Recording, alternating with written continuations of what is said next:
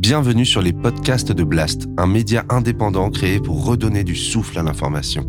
Blast vous propose un autre regard sur l'actualité à travers des reportages, des décryptages, des enquêtes et des entretiens que nous avons décidé de convertir ici en podcast. Notre ambition, devenir votre média de référence et ainsi peser dans la bataille de l'information qui s'annonce et qui sera décisive. Les podcasts de Blast.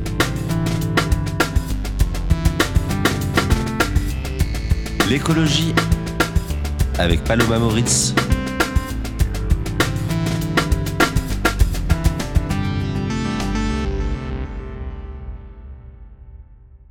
Il y a trop d'immigrés en France. Les immigrés prennent le travail des Français ou encore notre pays est trop laxiste. Voilà ce que l'on entend en boucle depuis des années. Aujourd'hui, le débat le plus chaud, le sujet le plus brûlant, c'est bien le débat sur l'immigration et sur l'intégration. À chaque nouveau projet de loi sur l'immigration, le sujet envahit les médias où la thématique est déjà omniprésente. Plus il y a de lois, plus il y a d'immigration, et plus il y a d'immigration, plus il y a de lois. De plus en plus euh, d'immigrés venus des contrées musulmanes. Cette espèce d'immigration sauvage, débridée. Pour mettre un terme à une immigration de peuplement. 50% de la délinquance à Paris et à Marseille qui sont le fait de délinquance étrangère. Par des gens qui n'ont rien à faire sur notre sol. Aujourd'hui, je ne peux pas en expulser plus de 4000 par an parce que la loi me l'interdit. Et pourtant, les Français ont toujours peu de réelles connaissances sur l'immigration et une majorité d'entre eux se dit mal informés sur ce sujet. Les études montrent même que plus la connaissance est faible, voire erronée, et plus les opinions sont en défaveur de l'immigration. Si bien que l'immigration peut continuer à être allègrement instrumentalisée et récupérée par les responsables politiques pour en faire des polémiques. La demande de la maîtrise de l'immigration, c'est pas les Français du haut, les amis, c'est les Français du bas. Parce que les Français du haut, eux, ils ont les moyens de se protéger contre les conséquences de l'immigration. Ce que disent la plupart des spécialistes, c'est que les perceptions des phénomènes migratoires sont souvent fausses et qu'il y a un décalage aujourd'hui entre l'obsession pour la question migratoire et la réalité. Mais rien n'y fait. Depuis que la loi Asile-Immigration a été présentée, le débat public est à nouveau saturé d'idées reçues, de contre-vérités et, disons-le, de propos racistes. Alors, pour faire le point et comprendre la situation actuelle sur l'immigration, j'ai décidé de recevoir deux spécialistes, François Errand et Tania Rachaud. Ensemble, ils vont répondre à tous ces arguments que l'on entend en permanence. Quel impact ont ces idées-là sur les débats publics et politiques? Pourquoi n'arrive-t-on pas à avoir un débat apaisé et humain en France sur les questions de migration? Et quelles conséquences pourrait avoir un référendum sur cette question? Réponse tout de suite dans cet entretien Blast.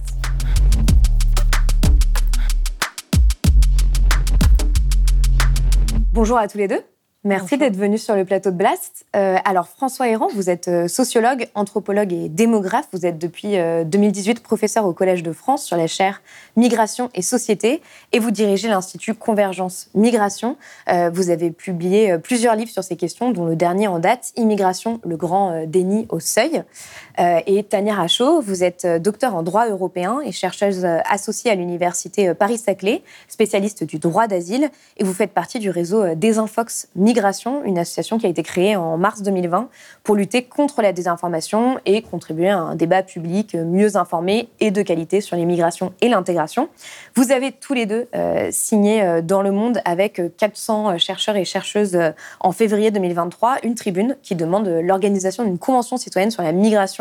Euh, mais avant d'en venir euh, à cette convention citoyenne, j'aimerais revenir avec vous sur les principales euh, contre-vérités et idées reçues qui circulent dans le débat public dès qu'il s'agit d'immigration.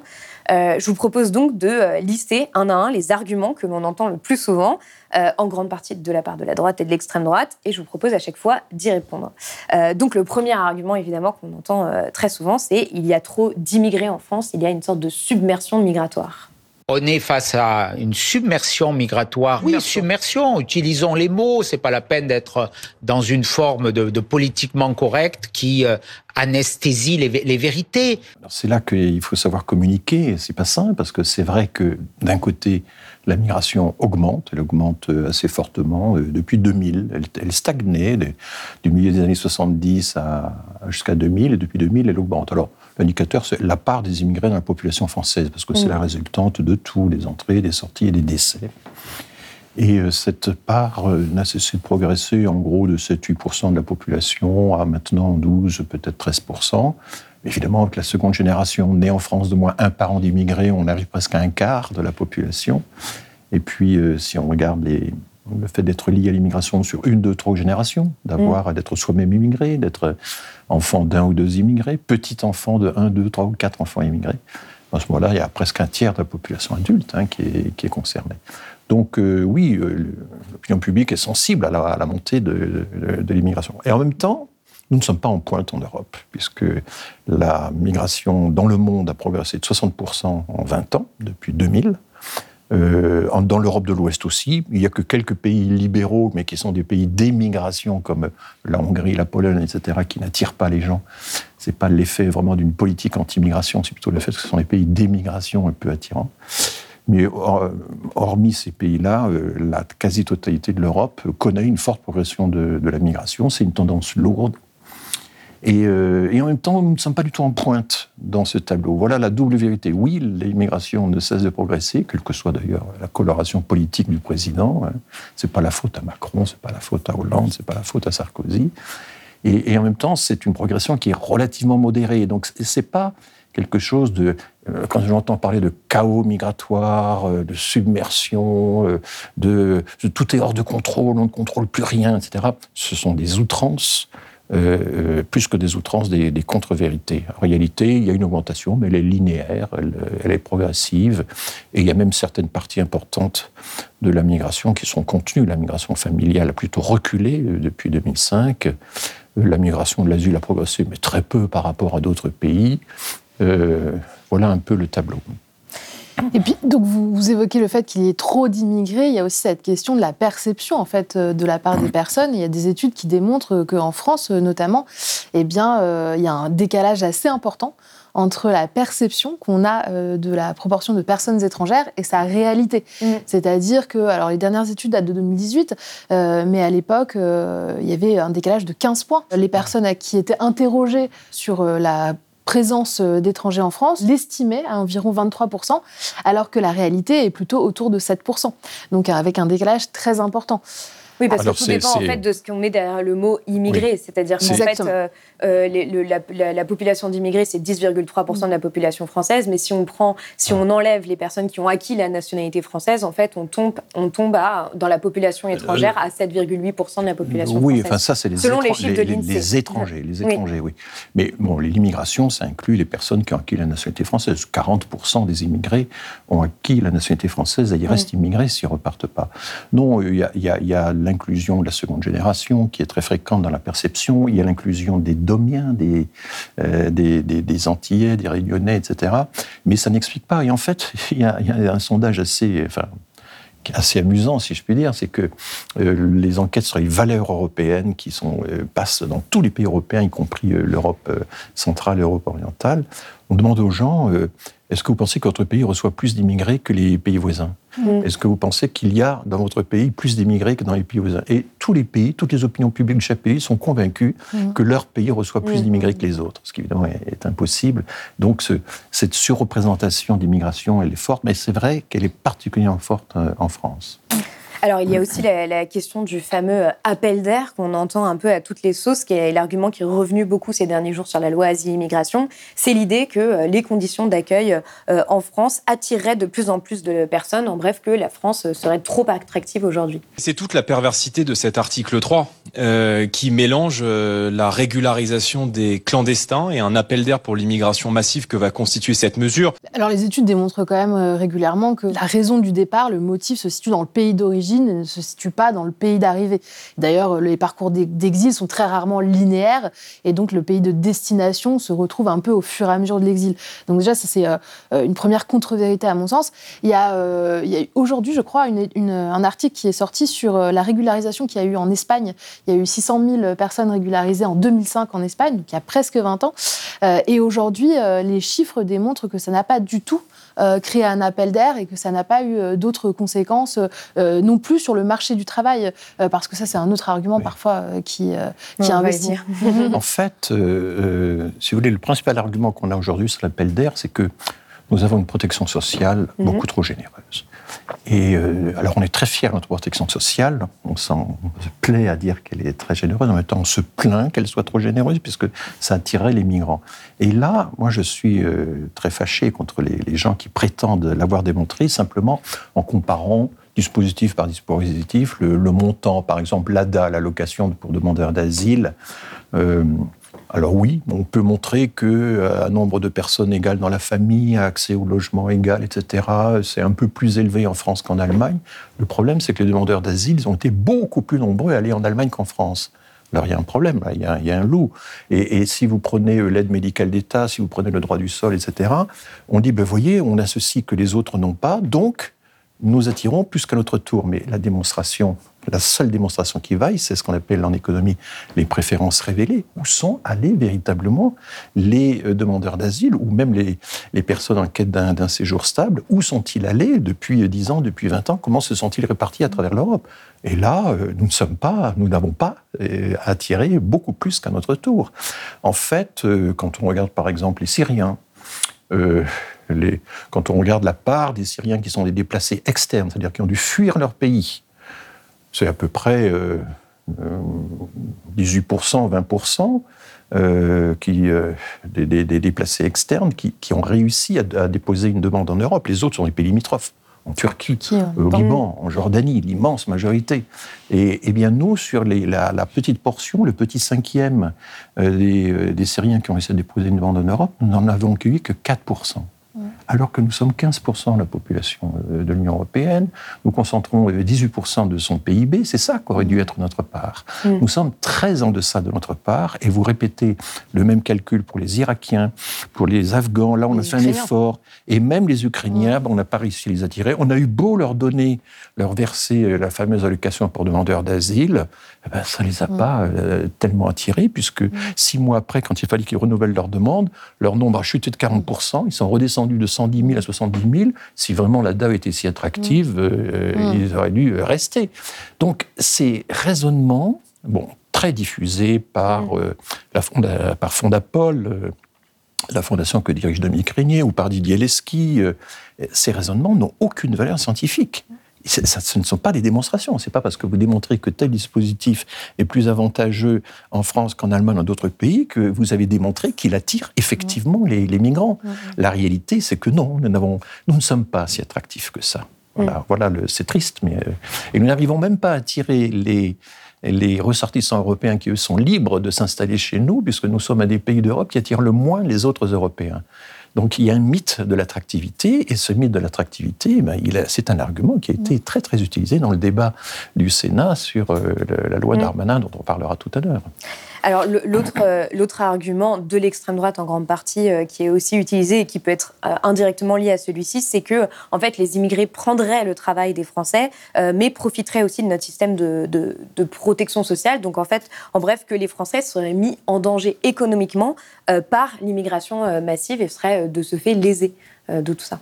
Ça, c'est l'idée que l'économie, ce serait un gâteau euh, de taille fixe et que ce que les uns prennent, ce serait pris au détriment des mmh. autres. Mmh. Alors l'économie, enfin tous les grands économistes le disent, Jean Tirole, prix Nobel, cite nommément euh, cette idée que les immigrés prennent le travail des Français comme un des mythes euh, dont, il faut se défaire. Donc euh, non, les, migrants dilatent la taille de l'économie, ils apportent plus de consommateurs, de producteurs, de cotisants, de contribuables, etc. Certes, ils sont moins bien payés que, d'autres, mais ils sont concentrés dans les âges actifs. C'est pour ça que le solde finalement est positif ou neutre pour le, budget mm, mm. public. Et ce qui est important aussi de, de dire, c'est qu'ils ne prennent pas le travail des Français. Mm. Les, deux marchés du travail sont largement disjoints, et ce depuis longtemps. Et donc euh, l'idée, vous voyez, il y a tant de chômeurs en France, ou tant de chômeurs voilà, parmi les beaucoup, immigrés. en fait en parallèle, euh, c'est ce qu'a fait Jean-Marie Le Pen plusieurs fois, de mettre en parallèle. Ça fait 30 euh, ans qu'on le dit. Ça fait 30 ans qu'on le dit. Le nombre de chômeurs et le nombre d'immigrés, ce qui, en fait, il n'y a pas de Il y avait un personnage assez étonnant à l'époque de, de Giscard, c'était Lionel Stoléru, il était secrétaire d'État aux immigrés et au travail manuel. Et il parcourait toute la France en essayant de convaincre les jeunes Français d'accepter de faire les travaux manuels pour que les immigrés ne soient pas tentés de les prendre. Ça a totalement échoué, et totalement échoué. Et là, on est en train de ressurgir ces vieilles idées. Moi, je suis maintenant assez vieux pour voir euh, revenir des, ritournelles, euh, des, des, choses complètement échouées.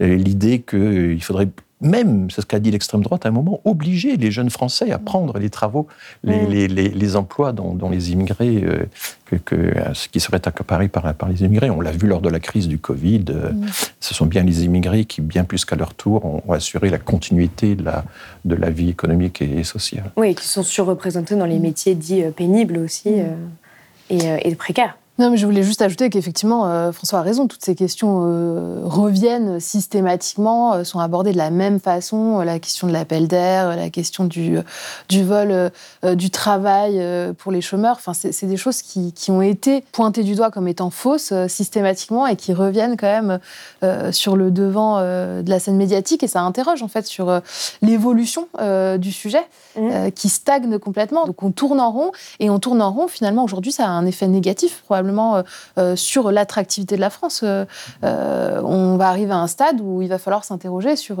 sur un changement de discours parce que on va avoir des problématiques démographiques et de travail, justement. On est dans le comique de répétition, dans le tragique de répétition, je sais pas trop comment. Dans le tragique comique de répétition. Parce qu'il y a aussi une autre idée, euh, donc euh, une, théorie euh, qui est venue dans le débat public depuis des années, à la faveur de l'écrivain Renaud Camus et allègrement reprise par Éric Zemmour, qui serait celle du grand remplacement. J'ai pas envie qu'on passe énormément de temps dessus, mais je pense que c'est important quand même de donner un, un contre-argument à ça, qui dirait qu'en fait il y aurait une sorte de, d'une supposée substitution de la population française dite de souche par les immigrés extra-européens. Le grand remplacement touche toute la France. Et les nuisances de l'immigration touchent toute la France. Il y a trois étages dans la théorie, entre guillemets, du remplacement. Un, il y a l'aspect démographique. La majorité va être supplantée par la minorité, à cause des différences de fécondité, de l'afflux des migrants. Parce que la France est un pays vieillissant. Deuxièmement, euh, il y a euh, l'idée que ça va être un changement de civilisation. L'islam va chasser euh, la tradition chrétienne. Et troisièmement, un aspect très important de la théorie, tout ça c'est voulu. Tout ça c'est voulu. Il y a un grand complot international. Il y a des élites qui sont à Bruxelles, à New York, etc., et qui ne rêvent que de diluer les identités nationales dans un grand tout cosmopolite. Donc ces trois étages pseudo-démographique, euh, civilisationnel et complotiste, c'est ça qui fait la, théorie du grand remplacement. Et Marine Le Pen a toujours dit qu'elle n'adhérait pas à la théorie du grand remplacement, mais de fait, elle partage totalement ces trois éléments, de, ces trois étages de cette mm. thématique. Je ne vais pas dire théorie, parce que c'est même pas une mm. théorie. C'est euh, voilà. Mais Marine Le Pen dit non, non, c'est un constat. Je ne fais que constater. Il suffit d'aller mm. dans la rue et je vois euh, ce qui se passe. c'est ça l'argument. Ce n'est pas une théorie, donc euh, c'est une constatation de rue qui se fonde absolument sur rien et qui est contraire à toute recherche sur le sujet. Si on veut vraiment réfuter la question du grand remplacement, il faut le lier à ce qu'on a dit tout à l'heure. C'est-à-dire qu'on a un tiers de la population française qui est liée l'immigration sur trois générations. Mais la, même grande enquête, trajectoire et origine, faite par l'INSEE et l'INED, il y, a, deux ans, trois ans, la même enquête nous dit qu'il n'y a que 5% de la population adulte qui a ses, qui a quatre grands-parents immigrés. Mm. Il n'y a pas de contradiction entre être lié à l'immigration sur trois générations à 31% et avoir quatre grands-parents, seulement 5%. Même les personnes liées à l'immigration maghrébine ne sont que 20% à avoir leurs quatre grands-parents immigrés. Ça veut dire que dans l'intervalle, il y a des brassages, des unions mixtes. Ça, et, très, et, vraiment fortement. Ça veut dire que les populations ne se séparent pas, mais qu'au fil du temps, elles se rapprochent. Et en même temps, et c'est à mon avis la meilleure réputation de la théorie du, grand remplacement, ça veut dire aussi que notre définition même de ce qu'est l'identité française eh bien, euh, s'enrichit, euh, se dilate. De la même façon qu'aux États-Unis, il y a un siècle, euh, les Juifs, les catholiques, les Slaves, etc., ne faisaient pas partie de l'identité américaine. Eh bien, aujourd'hui, nous, ça n'est plus le cas aux États-Unis. Bon, mais, mais nous, c'est pareil. C'est pas parce que vous avez un nom juif, arménien, slave, italien, portugais, arabe, ouest-africain que vous êtes exclu de la francité. Et il va falloir se faire à l'idée, que, que effectivement notre, notre vision même du cœur de l'identité française s'élargit. Voilà, je, prends l'exemple de Rima Abdul Malak, elle a beau avoir un, nom arabe, un patronyme arabe, etc., et être né à l'étranger, personne ne va douter de sa francité. Et, je pense que l'erreur, l'erreur technique du remplacement, c'est de, de, figer la définition des frontières entre majorité et minorité, mmh. de projeter ça sur les décennies à venir, en mm. regardant même pas si les comportements de fécondité, par exemple, ne sont pas en train de converger. Ils sont en train de converger, mais même on fait des projections comme ça en figeant les contours entre majorité et minorité. Or non, les minorités vont entrer dans la majorité. Et je, mm. dis, dans le livre que j'ai publié, que les minorités vont se majoriser. Mm. Et ça, c'est fondamental. Ça, à mon avis, le cœur de la réfutation du, du grand remplacement. Alors, il y, a un autre euh, argument qui est très présent et qu'utilise beaucoup Gérald Darmanin, c'est euh, euh, en fait d'établir un lien systématique presque entre immigration, délinquance et insécurité. La réalité telle qu'elle est, c'est qu'une partie des étrangers dans les grandes métropoles commettent l'essentiel, la moitié, plus de la moitié en tout cas, des actes de délinquance et c'est souvent des multirécidivistes. Et pourquoi nous devons mettre ces mots sur la réalité? Parce que les Français la vivent. Il ne s'agit pas d'en tirer des conclusions sur les étrangers, il s'agit de se dire que ces étrangers qui commettent des actes de délinquance doivent quitter le territoire national. Ils ne doivent pas rester sur le territoire national. Qu'est-ce que vous, vous, répondez à ça? Oui, alors il y, a une concentration euh, du débat politique euh, sur euh, les personnes en situation irrégulière, qui ne sont pas aussi les personnes majoritaires dans les, dans les débats sur l'immigration, et parmi elles, celles qui seraient effectivement criminelles. Alors déjà, quand il y a des délits qui sont commis par des personnes étrangères, à 98%, il s'agit de délits, c'est-à-dire une délinquance qui est principalement liée à des situations précaires. Très rarement, il s'agit de Donc des vols yeah. Voilà, des vols, euh, des faux papiers, euh, de la conduite sans permis. la vente à la sauvette. Voilà, c'est la situation précaire finalement qui emporte des condamnations. Donc c'est 98% voilà, environ de délits. Et donc il y a une part de contravention et, et, une part encore plus marginale de crimes. Mais ce qui est intéressant, c'est de voir aussi l'autre côté euh, de cette question, euh, une fois qu'on s'est dit que très rarement, finalement, ces étrangers euh, sont des criminels. D'autre part, la réalité fait qu'il y a aussi un biais dans la justice qui a été démontré par, par des chercheurs, notamment par le CEPI, qui relate en fait le fait que les étrangers, bah, déjà d'une part, sont davantage contrôlés. Ça, on en parle régulièrement, mmh. hein, les problématiques de contrôle aux faciès. Ensuite, dans, dans la chaîne, sont plus systématiquement condamnés euh, que les euh, Français. Et les étrangers euh, sont également condamnés à des peines plus lourdes dans les études que les Français. Ce qui finalement aboutit d'ailleurs à une surreprésentation des étrangers en prison, qui ont été finalement condamnés, mais en raison de ces biais-là qui sont appliqués. Et ça, on n'en parle jamais. Alors, à, délit, c'est-à-dire qu'à délit identique, la probabilité d'être condamné est plus forte pour un, étranger qu'un national notamment parce qu'ils euh, n'ont pas de garantie de représentation. Hein. Mm. C'est-à-dire que si vous n'êtes pas domicilié ou si vous n'êtes pas, euh, pas un emploi stable auprès d'une mm. entreprise, etc., eh bien, euh, vous risquez de disparaître dans la mm. nature. Et donc, l'absence de garantie de représentation, voilà.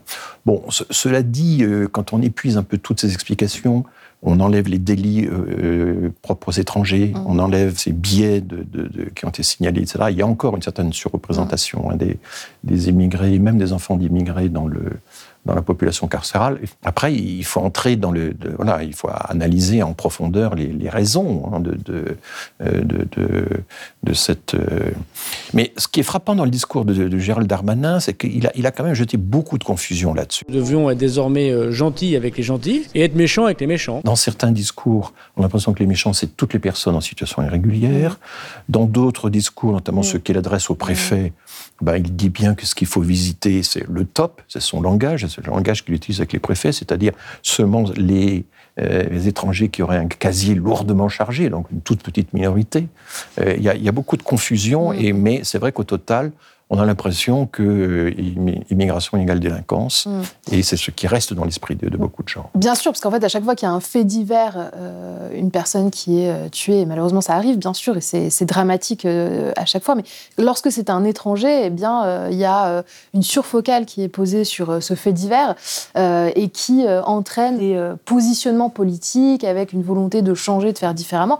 Il y, a deux choses que je voudrais évoquer. La première, c'est que euh, il y a une étude intéressante qui a été menée en Allemagne par un journal euh, qui s'appelle Sächsische Zeitung, qui a été relaté par le CEPI.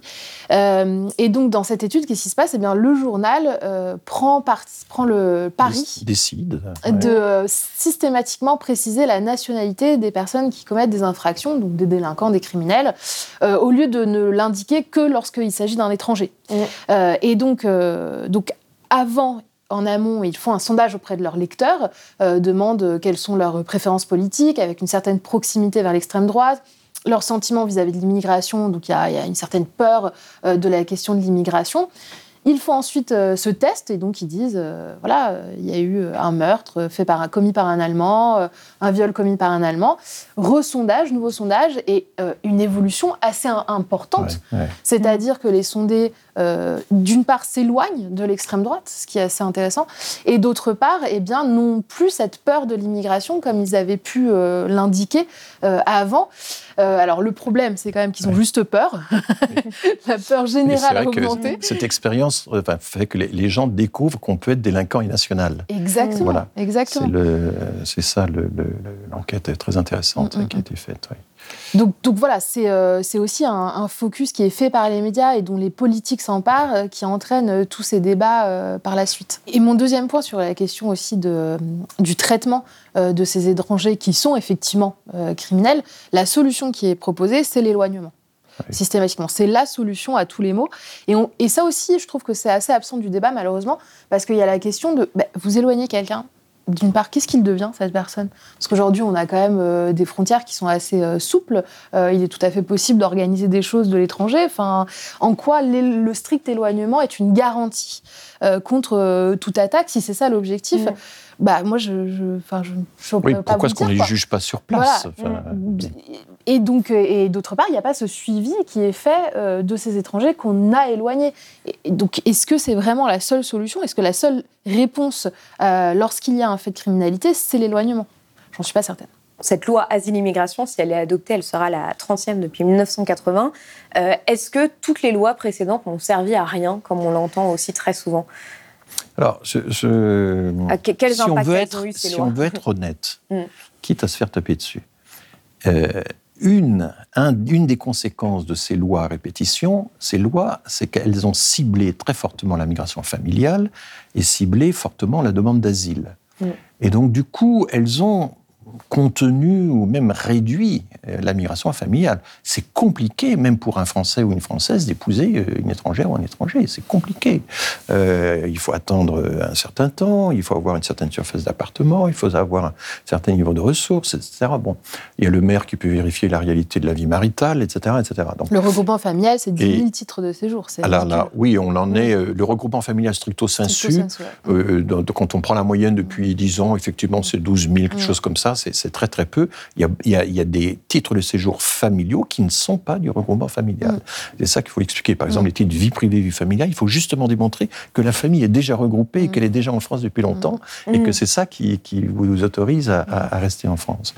Euh, donc euh, oui, euh, ces lois ont, pris pour cible en fait les deux formes d'immigration les plus vulnérables, la famille et la demande d'asile et ça a été contenu. C'est pour ça que l'acharnement avec lequel euh, le Sénat euh, euh, a essayé de réduire la migration familiale encore récemment est incompréhensible. Enfin, il est sans rapport avec ce que représente vraiment la, migration familiale. Je vous donne juste un exemple. il faut actuellement attendre 18 mois avant de pouvoir commencer à demander le regroupement familial. Mm. On a décidé, le Sénat a décidé de, porter ces 18 mois à 24 mois. Qu'est-ce que ça ajoute? De séparer six mois de plus les parents des enfants, de séparer six mois de plus les conjoints. Mm. C'est juste pour dire qu'on a été ferme. C'est mm. juste pour. Euh, donc ça va encore retarder les dossiers, ça va faire souffrir les gens davantage. Voilà tout ce que ça va produire. C'est, euh, on, est dans cette situation-là et euh, donc oui, les, ces lois ont, malheureusement eu des effets et, la réalité, c'est que du coup, on a une migration qui a progressé, mais un peu moins que la moyenne européenne. On est dans une assez médiocre moyenne. Après, la précipitation entre chaque loi, elle est problématique. C'est-à-dire que le Conseil d'État lui-même, qui rend toujours un avis euh, sur des projets de loi euh, avant euh, qu'ils soient déposés auprès des parlementaires, eh lui-même dit en 2018 qu'il n'y a aucun recul sur la loi de 2016. Et donc, euh, la loi n'a pas eu le temps de produire ses effets. Début 2023, sur euh, le projet de loi, il dit qu'à l'heure actuelle, il manque de statistiques pour avoir une vision complète. Mmh. L'étude d'impact qui doit être fournie par le gouvernement est trop faible pour bien pouvoir mesurer l'intérêt euh, de produire euh, une nouvelle loi après celle de 2018, sachant qu'il y a eu le Covid entre-temps. Donc, euh, donc ça pose vraiment question. Et aujourd'hui, là aussi, absent du débat, au sein de l'Union européenne, il y a un pacte qui est en train d'être adopté avec un objectif d'adoption avant décembre, voire début 2024, et qui va nécessairement devoir être adapté par une nouvelle loi française. Donc, on va adopter en décembre peut-être très rapidement le projet de loi Darmanin pour en avoir un six mois plus tard. Qui prenne en compte les, les, nouveaux développements au niveau de, l'Union européenne. Pourquoi est-ce qu'on ignore ces développements de l'Union européenne?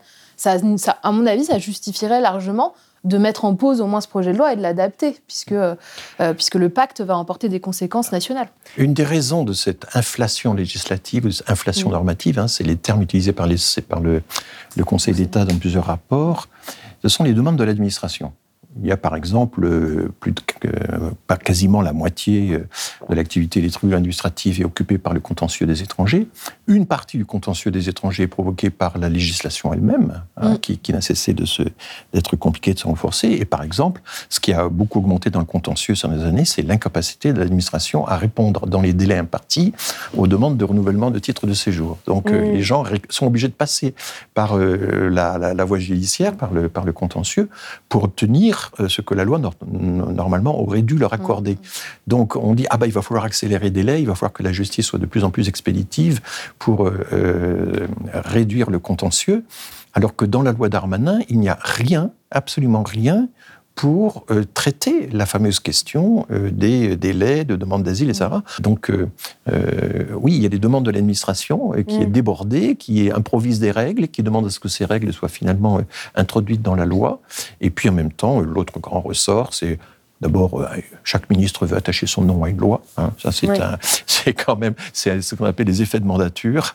Et puis, euh, et puis la surenchère avec euh, l'extrême droite, enfin tout le, le, calcul électoral. Et les agents souffrent quand même de cette politique. On en parle très peu, mais les agents qui mettent en place cette politique aussi trouvent qu'il y a une forme d'absurdité. Alors, au sujet des OQTF, ils, se savent très bien de, de, de, quitter, le territoire français. Voilà, les, les mesures d'éloignement qui sont adoptées systématiquement par le préfet. Après, il y a des agents qui, savent très bien, qui vont arrêter des personnes qui ne seront pas éloignées et qui vont donc euh, perdre leur temps eux-mêmes et qui sont euh, parfois épuisés par ça. Il y a une étude du collectif Nos services publics qui revient là-dessus et qui aussi démontre que les agents parfois sont pas euh, favorables à mm. cette, cette accélération législative ou cette inflation législative.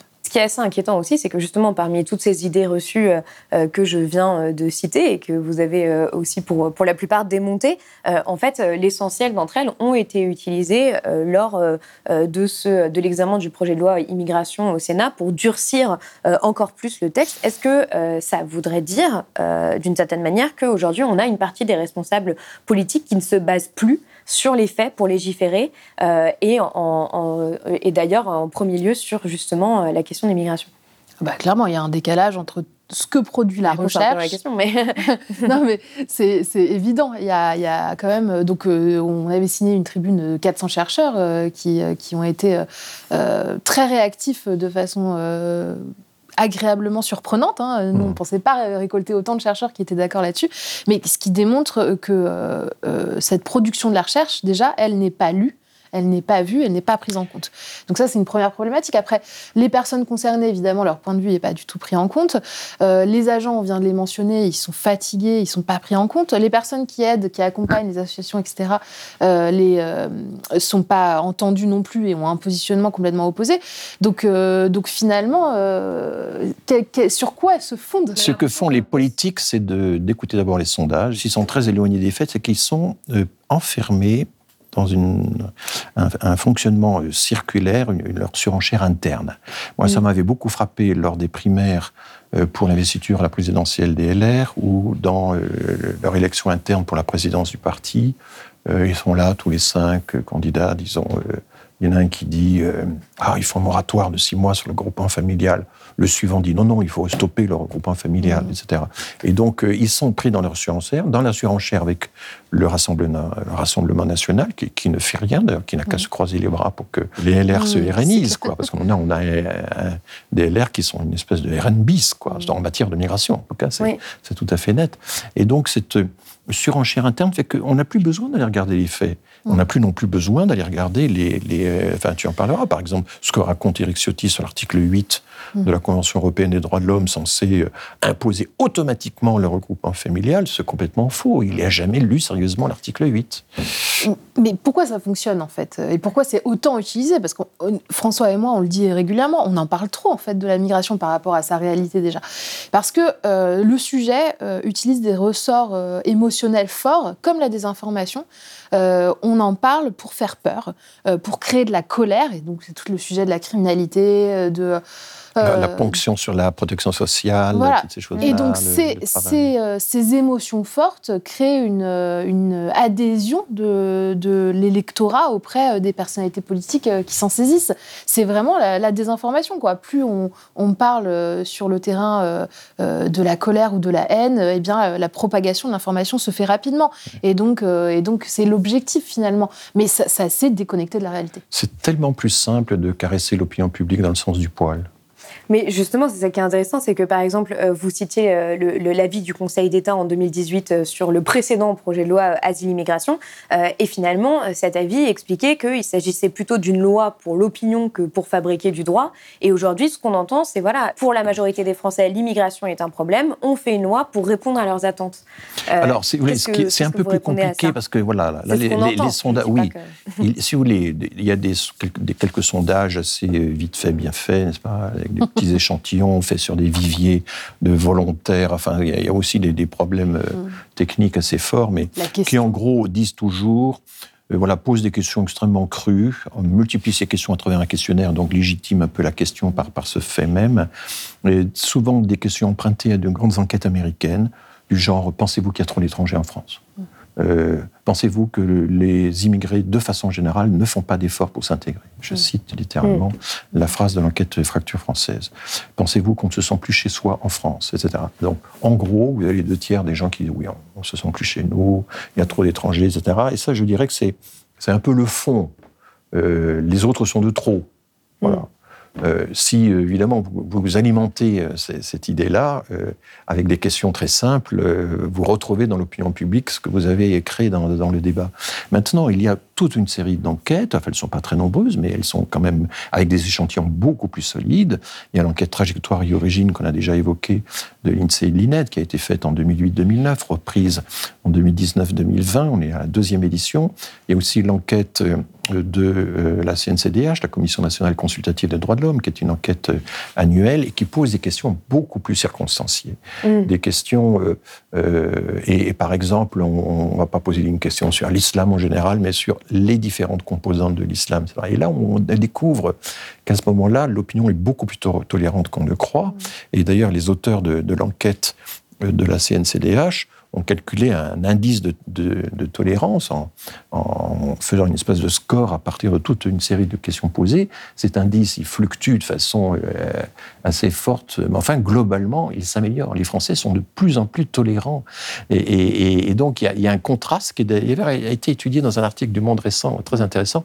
Comment se fait-il que les indices de tolérance augmentent alors que euh, l'extrême droite progresse? Mmh. Et, une des réponses importantes, c'est que les jeunes sont de plus de plus en plus tolérants. Eux sont habitués à l'immigration, ils se sont familiarisés avec elle, alors que les, personnes âgées le, sont moins. Mais en même temps, euh, ils s'abstiennent beaucoup. Et donc, du coup, ils pèsent peu dans euh, le, le, débat, le débat électoral et même, même dans les sondages. Aussi, hein. Pardon? Il y a des jeunes qui votent extrême oui, Oui, oui, mais effectivement, le, bien sûr. Mais, mais globalement, la, jeunesse est plus tolérante que les personnes âgées. Vis-à-vis des questions comme l'islam, par exemple, c'est tout à fait net. Donc, euh, c'est compliqué. Dire simplement, les Français nous demandent d'eux. Oui. Hein, qui est une mm. phrase, euh, c'est extrêmement sommaire, il faudrait y regarder de plus près. Je prends encore un dernier exemple. Dans la quête fracture française, euh, à la question est-ce que pensez-vous que les étrangers, que les immigrés ne font euh, en général pas d'efforts pour s'intégrer, littéralement Eh bien, vous regardez en fonction des affiliations politiques, bah, ça change complètement. À 95%, les électeurs du Rassemblement national disent qu'ils ne font pas d'efforts pour s'intégrer. À 20% ou 30%, et à l'autre bout de l'échelle euh, de, l'échelle politique. Et au moment du Covid, quand on a découvert que les, immigrés jouaient un rôle essentiel dans le, prolongement de la, vie sociale ordinaire, ce chiffre a chuté de 10% tout d'un coup. Et l'enquête est faite deux fois par an. Mm. Mais euh, chez les électeurs du Front National, ça n'a pas bougé. C'était dans le, dans, le, dans le centre de l'opinion publique public, mm. on, était, on était le plus sensible à cette découverte. Ah bah tiens, ils mm. sont peut-être quand même bien utiles finalement. Mm. Donc, euh, et, quand on fait des enquêtes, alors elles ont été faites en Angleterre, en Allemagne, mais pas vraiment encore en France, on demande aux gens, mais pensez-vous qu'il faut moins, qu'il y a trop d'immigrés dans les hôpitaux, dans le système éducatif, euh, dans euh, la police où il y a des enfants d'immigrés en nombre, etc., etc. Bah, c'est un peu comme pour les fonctionnaires. Hein. On parle toujours de les supprimer, mais quand on regarde secteur par secteur, là, on en a besoin. Donc on découvre que les immigrés on en a besoin aussi dans chaque secteur. Ces contradictions, il faut savoir les prendre en compte quand on se prévaut de, l'opinion mmh. publique. Et ce qui est intéressant aussi, c'est qu'il y a une étude, par exemple, qui a été réalisée par euh, Occurrence en juin 2023, qui montre qu'il y a un lien assez fort entre euh, méconnaissance et opinion. C'est-à-dire qu'en fait, euh, plus les Français sont mal informés sur la question de l'immigration, plus ils vont être contre l'immigration. donc il y, a aussi tout un sujet justement informationnel sur ces questions. Là, j'ai envie d'en arriver justement pour prendre un peu de hauteur à se demander comment est-ce qu'on appréhende la suite au regard de tout ce qu'on s'est dit. C'est-à-dire qu'en fait, on sait aujourd'hui qu'avec l'instabilité internationale euh, qu'on connaît euh, d'ailleurs actuellement, mais aussi euh, le dérèglement climatique, on va avoir de plus en plus de déplacés climatiques, mais aussi de réfugiés. Et, et, comment est-ce qu'aujourd'hui, on peut prendre ça en compte de façon juste à un moment, justement, où on voit que, surtout en Europe, mais dans d'autres pays dans le monde, la direction va plutôt vers le fait de durcir les dispositifs à tout prix, de fermer les frontières, etc. Et qu'on met, euh, par exemple, aujourd'hui euh, deux fois plus d'argent euh, sur le fait d'ériger des murs aux frontières que sur la finance climat, par exemple. Bah, je ne sais pas qui est on, mais en tout cas, dans le cadre des politiques, clairement, rien n'est fait. Euh, pour se saisir de l'augmentation des migrations internationales, euh, pour euh, faire face à la réalité de, effectivement, des changements de conditions climatiques, de, l'exil en raison de situations extrêmes, de l'exil face à des conflits, tout ça, il n'y a, bah, a, rien qui est fait. Hein. je reprends, et cette loi asile-immigration, d'ailleurs, n'en fait pas mention. Pas du tout. Et le pacte de l'Union européenne, donc, qui est en cours de débat, lui, va dans le sens, vous l'avez dit, d'un durcissement, puisque l'objectif principal est de créer des centres de tri aux frontières mmh. euh, pour trier les bons et les mauvais réfugiés. Hein. C'est vraiment. Euh, mmh. On, en, revient à ça et de dire voilà, prima facie, euh, vous, a priori, il y a des chances que vous deveniez réfugié, donc on vous laisse rentrer. Mmh. et pour le reste, eh bien, vous attendrez dans le centre qu'on fasse quelques vérifications. Et vous l'avez dit, c'est un budget énorme qui est mis sur ces situations. les chiffres de, des arrivées en situation irrégulière annuelles au niveau de l'Union européenne, c'est alors, on n'a pas le nombre exact parce que c'est des détections d'entrée, mmh. euh, mais donc les détections d'entrée, c'était 330 000 l'année dernière euh, selon Frontex. Enfin, c'est très faible hein, euh, vis-à-vis de 500 millions d'Européens. bien sûr, on, a des vidéos qui nous montrent 10 000 personnes qui arrivent sur une île à Lampedusa et on a l'impression que, que c'est beaucoup, c'est beaucoup d'un coup sur Lampedusa, mais je veux dire 330 000 sur l'échelle de l'Union européenne. Est-ce que vraiment l'objectif est de faire en sorte qu'on on dresse un mur? Alors que ça ne va pas se tarir en fait. Euh, vous l'avez dit, hein, on va aller dans le sens inverse, donc, euh, donc on Je crois que les, nos politiques, y compris à l'échelle européenne, n'arrivent pas à prendre la mesure du monde tel qu'il est hmm. et du monde tel, tel qu'il va aller. Hmm. Alors je, ne crois pas beaucoup que la migration climatique va euh, déplacer des millions et des millions de personnes. Ça, pour l'instant, c'est un peu mythique. La, seule chose qu'on a, c'est... Pour le moment, de toute façon, ce sont plutôt des déplacements intra-pays. Voilà, dans les on, a, on a la seule base de données, la seule base de données solide qui existe pour l'instant, et pour cause, c'est le IDMC, c'est Internationally Displaced, les déplacés internes, hein, le centre de, surveillance Monitoring Center, euh, qui a été fondé par les Norvégiens, qui a son siège à, Genève et qui essaie de mesurer très précisément les personnes déplacées à l'intérieur de leur pays par des catastrophes euh, des inondations, des, des, cyclones, etc., etc., et qui le compare avec les déplacés internes pour des raisons de conflit, de violence. Alors, ça change beaucoup d'une année à l'autre. L'éruption de l'Ukraine a changé complètement le classement des continents, euh, les classements des pays, etc. On n'a pas, pour l'instant, sauf pour quelques pays à fleur d'eau comme euh, Tuvalu, le, les, mais même est-ce que la migration au Bangladesh euh, a, vraiment fortement augmenté vers le Golfe depuis que la mousson est devenue plus, plus importante? Est-ce que le Pakistan a immigré davantage? Pour l'instant, c'est pas très clair. C'est des migrations internes. Voilà. Mais ça ne veut pas dire qu'il n'y en aura pas à l'avenir. Hein. C'est pas le. Je, je, pense que pour l'instant, ça m'inquiète un petit peu de voir tant d'intérêt sur les migrations climatiques, alors qu'il faudrait s'intéresser beaucoup plus aux migrations de refuge euh, liées à la violence, au conflit, etc., qui sont 7 à 8 fois plus nombreuses, même parmi les déplacés internes, que les déplacés climatiques. Je pense que c'est quand même là qu'on devrait donner la priorité, et c'est là qu'on n'a pas actuellement une prise de conscience véritable de la façon dont chaque pays européen notamment a pris sa part. Je suis très très frappé de mm. voir que euh, la France est quand même énormément défaussée sur l'Allemagne, l'Autriche, mm. euh, le Luxembourg, les Pays-Bas, etc. pendant la crise, au plus fort de la crise de 2015-2016. Alors maintenant on a un peu progressé, mais on est vraiment dans une honnête moyenne. Il y a 7 ou 8 pays européens qui accueillent davantage par rapport à leur population, parce qu'il faut mm-hmm. toujours mesurer ça en termes, en termes relatifs. Et, et donc, euh, nous prenons notre part dans l'enregistrement des demandeurs d'asile qui viennent d'Asie, d'Afrique, de l'Ouest, mais juste notre part, parce que c'est 18% de tous ceux qui arrivent à déposer une demande en Europe, et nous avons 18% du PIB, donc euh, c'est assez normal, c'est n'est pas plus qu'à notre tour. Mais, mais le problème, c'est que les pays européens ont été incapables de se mettre d'accord sur une répartition équitable de, la, de la demande d'asile. En fonction de leur population. Ah ben, les Britanniques euh, se sont euh, complètement défilés en profitant de leur insularité et en plus, la Brexit, ça a mm. été dirigé contre la migration européenne.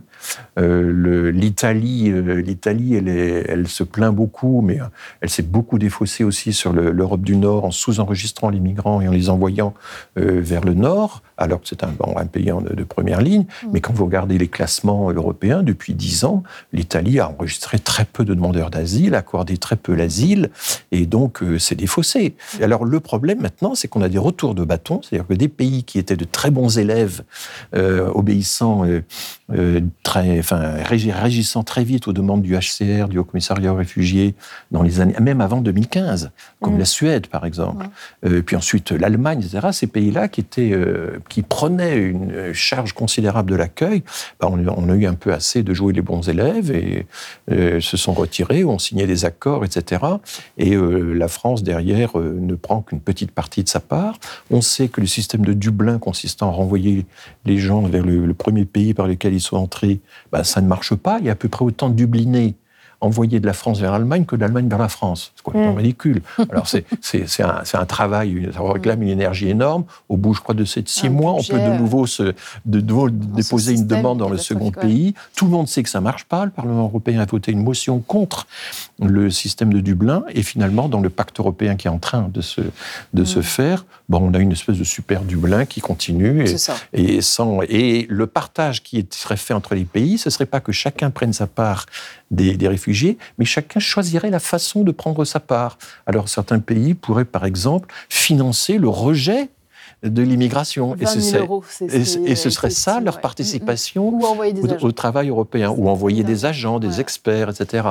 Et, même cette forme-là de participation, la Hongrie, par exemple, l'a refusée. Mm-hmm. Donc euh, on est dans une situation, euh, l'Europe est complètement euh, Juste sur l'immigration climatique, le problème, c'est le manque de cadre juridique, parce que en France, la deuxième nationalité qui dépose des demandes d'asile, ce sont les Bangladais, justement.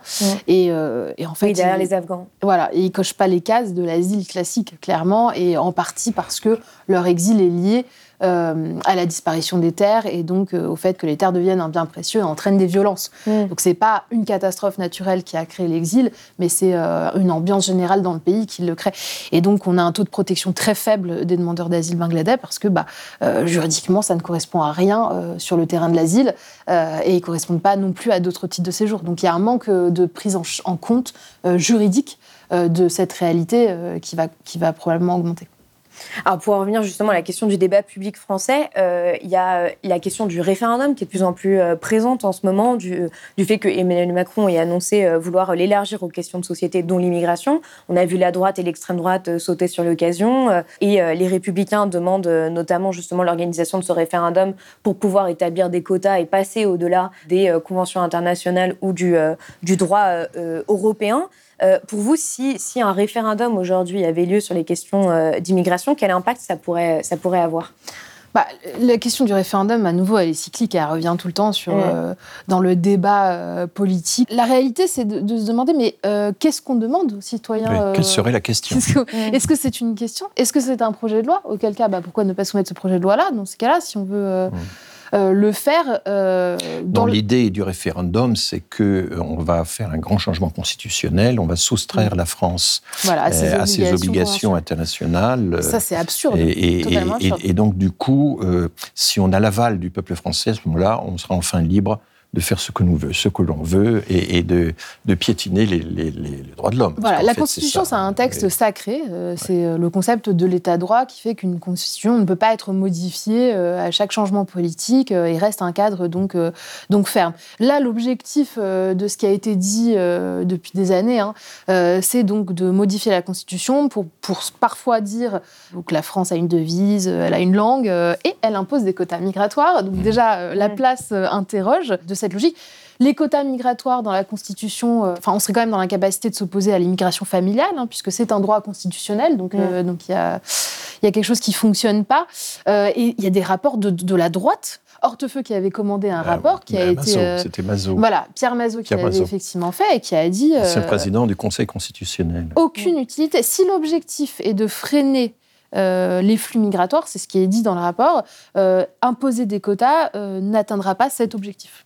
Donc, euh, donc voilà, après, c'est toujours un effet politique. Bah, Il y, a, il y a tout le problème aussi des effets discriminatoires. Alors Charles Pasqua, dans une des archives qu'on m'a présentée à une émission de, de l'INA, euh, disait euh, mais il faut qu'on sache euh, qu'on vote et qu'on décide qu'il y aura plus d'Européens, moins d'Africains. Enfin bon, Mm. il- c'était dit en toute euh, euh, ça constitutionnellement. Et Pierre Mazot l'a dit, c'est c'est- c'est impossible. Enfin, ça changerait en tout cas radicalement la nature même de, de, de la, de la République. Enfin, de, faire des choses. La loi doit être la même pour tous, quelles que soient les origines, sans distinction de race, de religion, d'origine, etc. Voilà, Et et, se, un- et un se soustraire aux obligations internationales de la Convention européenne des droits de l'homme, qui apparemment euh, serait considérée comme un obstacle, ça n'a pas de sens non plus, parce que la Cour européenne des droits de l'homme euh, ne s'embarrasse pas de notre hiérarchie des normes, et donc euh, n'aurait aucun problème à dire que euh, ce que fait la France est contraire à la Convention, à son engagement en fait. Donc euh, soit il faut complètement sortir de l'engagement, soit il faut le respecter. Mais euh, l'idée de se dire euh, euh, on modifie la Constitution pour euh, imposer notre point de vue français à la Cour européenne des droits de l'homme, ça n'a pas de sens juridiquement non plus. C'est-à-dire qu'il faut, il faut regarder aussi, euh, au fond, quels sont les pays qui ont été exclus de la euh, Convention européenne des droits de l'homme de- et du Conseil de l'Europe, du coup, parce que Mm. c'est, ça, ça va La ensemble. Grèce et la Russie. Il y a la Grèce des colonels en 69, il y a le Bélarus et la Russie depuis l'invasion de, de- de- de l'Ukraine. Voilà. Et euh, la France fait partie des pays fondateurs, la Cour de Strasbourg est sur notre sol. Euh, alors l'idée, c'est non, non, on va se retirer et puis on renégociera la réécriture de l'article 8, le fameux article 8 qui consacre le respect de la vie de famille. Mais quand on regarde l'article 8, bah, comme toujours dans les définitions des libertés, il y a, il y a- il y a deux alinéas. Un, l'alinéa qui consacre la liberté en question. Deux, l'alinéa qui réserve à l'État, sous une forme légale, la possibilité d'y déroger pour des raisons d'ordre public, de santé publique. De, enfin, il y a une longue liste Mm. de toutes les qui est actuellement très utilisée par la Cour européenne. Récemment, la Suède a été autorisée à, à- à interdire un regroupement familial par euh, la Cour européenne des droits de l'homme au nom de la marge d'appréciation que la Cour laisse aux États. Cette marge d'appréciation, elle est de plus en plus large. Le débat, c'est de dire que c'est un obstacle à l'éloignement. Euh, Mm. On ne peut pas éloigner qui on veut parce que la Cour européenne des droits de l'homme nous en empêche. La Cour européenne des droits de l'homme est un garde-fou de l'état de droit aussi. Et euh, par, par exemple, elle a empêché l'Autriche euh, d'éloigner des Afghans juste après la prise de pouvoir des talibans. Donc euh, en même temps, ça a du sens. quoi. Et elle ne le fait pas systématiquement. C'est voilà, c'est du cas par cas. Tania et moi, on forme un- d'une certaine manière un duo parce qu'il y a le fact-checking statistique et il y a le fact-checking juridique Mm. et les deux doivent aller de pair. Bah, c'est pour ça que je vous ai invités tous les deux. Et justement, du coup, pour, pour terminer, donc face à cette proposition de référendum qui commence à être de plus en plus euh, euh, populaire, vous vous proposez euh, de votre côté une convention euh, citoyenne pour la migration, sur la migration, donc qui permettrait de réunir des citoyens, des citoyennes tirés au sort, représentatifs de la société française, euh, pour débattre et avoir des propositions euh, sur justement euh, ces, ces questions-là. Qu'est-ce que ça changerait fondamentalement euh, selon vous? Qu'est-ce que qu'est-ce qui pourrait sortir d'une telle convention pour vous? Ouais, L'objectif, c'est de casser le rythme euh, de cette inflation législative et surtout euh, le fait que les sujets qui sont présentés devant les parlementaires concernent toujours les mêmes aspects.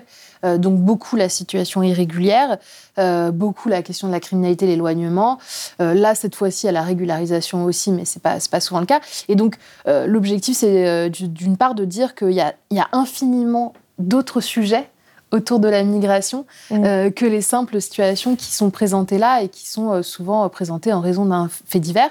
Et d'autre part, les débats sont complètement faussés, comme on l'a dit depuis le début, ne sont plus du tout ancrés dans une réalité. Donc ce serait le moment de se poser un peu et de pouvoir présenter des réalités scientifiques auprès de citoyens et de voir finalement si on ne peut pas avoir des propositions différentes, en fait, des choses peut-être sur l'intégration, peut-être euh, des propositions euh, euh, qu'on n'envisage pas aujourd'hui parce que les orientations ne vont que dans un sens sécuritaire de la migration.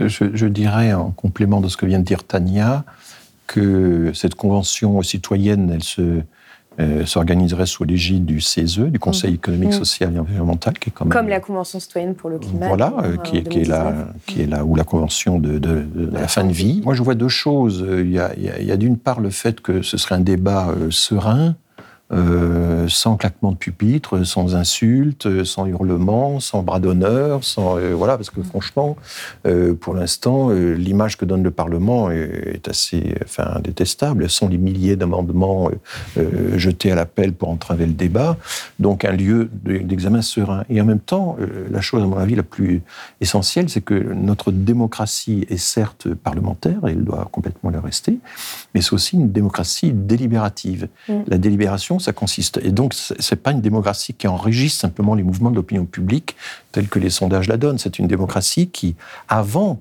euh, qui pour traiter un sujet se documente, s'informe, pèse le pour, pèse le contre, enrichit, comme vient de le dire Tania, le, élargit le périmètre du débat. Et la Convention européenne, euh, avec son système de tirage au sort représentatif, est un bon moyen aussi d'enrichir les débats, d'accroître la part de délibération qu'il y a à avoir dans la démocratie. La mm. démocratie, c'est la loi du nombre, d'une part, c'est vrai. C'est aussi, c'est l'autre jambe, si j'ose dire, le respect des droits fondamentaux. Ça, c'est ce qu'on a découvert au lendemain de la guerre et on l'avait fini un peu par l'oublier, on l'a appris euh, de l'extérieur. Et puis, c'est euh, la délibération, euh, se documenter, etc. Et c'est dans cette phase de délibération que la recherche a, son rôle, que l'expertise, pas simplement la recherche, a un rôle de, de voilà, dans les pays non démocratiques, la recherche et l'expertise sont bafouées, sont, sont bâillonnées. Hein. Il faut toujours le, rappeler. Donc, euh, l'expertise ou la recherche, les gens qui sont, oui, payés pour avoir le temps d'étudier à fond un certain nombre de questions, eh bien, ça fait aussi partie du débat euh, démocratique dans la phase délibérative. Et c'est ça, à ça que, peut servir une, une convention citoyenne, avec en même temps cette idée qui, euh, je trouve intéressante de la convention citoyenne, c'est que les gens euh, sont capables de changer d'avis en cours de route en fonction de ce qu'ils entendent de, mm. des autres membres, des autres. C'est ce qui s'est passé sur les précédentes. Donc euh, oui, euh, si on s'informe bien, si on est un peu plus au courant des réalités, si on écoute euh, tous les points de vue possibles, on est capable de changer d'avis ou de, de, modifier son avis, ce que malheureusement le système des partis pris dans sa logique de, surenchère et d'opposition radicale ne permet plus. Bah alors justement, étant donné, euh, dernière question, étant donné que euh, cette euh, convention citoyenne pour le moment n'est pas du tout sur la table des responsables politiques, dans l'attente du, fait que ça puisse changer, ou en tout cas que, que, que d'autres lois puissent avoir lieu ou autre, comment est-ce que, à votre avis, on pourrait avoir un débat public plus apaisé sur l'immigration? Ça semble un peu utopique comme question, mais ça me semble important quand même, en tout cas, d'essayer de donner des, des outils possibles aujourd'hui. Vous avez dû voir le rictus sur nos... non, mais je pense que déjà, beaucoup, beaucoup, plus de personnes concernées euh, rendues visibles, euh, écoutées sur le sujet. Euh, nous, on en parle parce qu'on est de la recherche, mais c'est quand même important d'avoir des vrais témoignages. chez les des Infox Migration, on s'intéresse aussi beaucoup à ça, à la présentation, au traitement médiatique de façon générale. Et le fait que les images, quand on parle de migration, présentent toujours des personnes sur des bateaux au milieu de la mer, bah, c'est problématique. Et mmh. donc, donc, je pense qu'une façon hors convention citoyenne de le faire, ce serait déjà euh, de mettre en avant euh, d'autres euh, d'autres profils, d'autres situations que celles de l'exil alors c'est très grave hein, de périr en mer, bien sûr, c'est, mmh. mais il y a d'autres situations qui mériteraient d'être traitées et donc de venir les aborder hors moment chaud, c'est-à-dire hors moment où les politiques s'en saisissent, hors faits divers.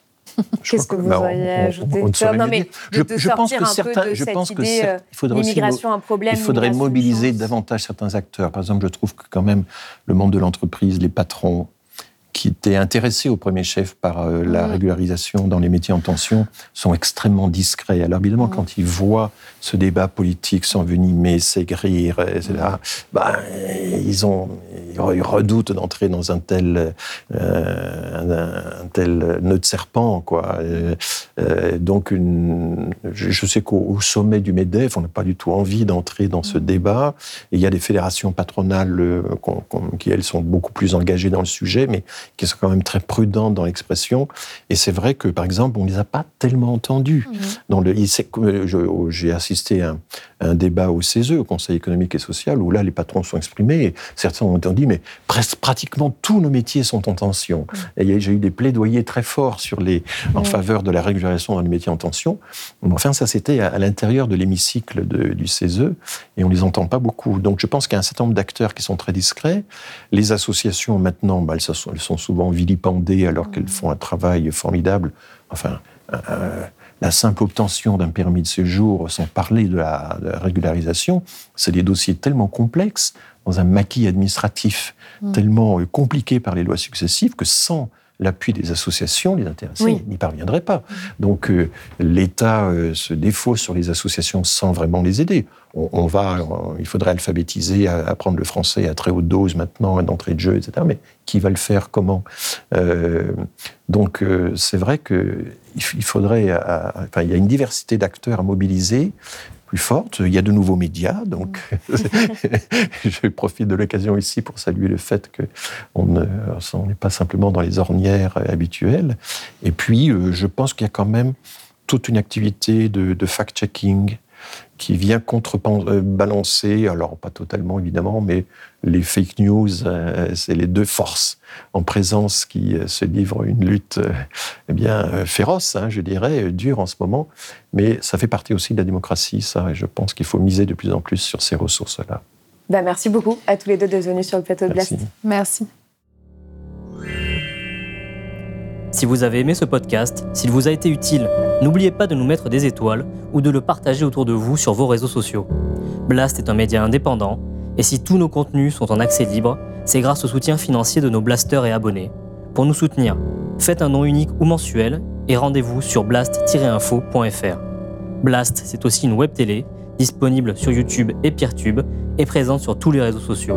Alors suivez-nous et pour ne rien rater de nos contenus, abonnez-vous sur notre chaîne YouTube.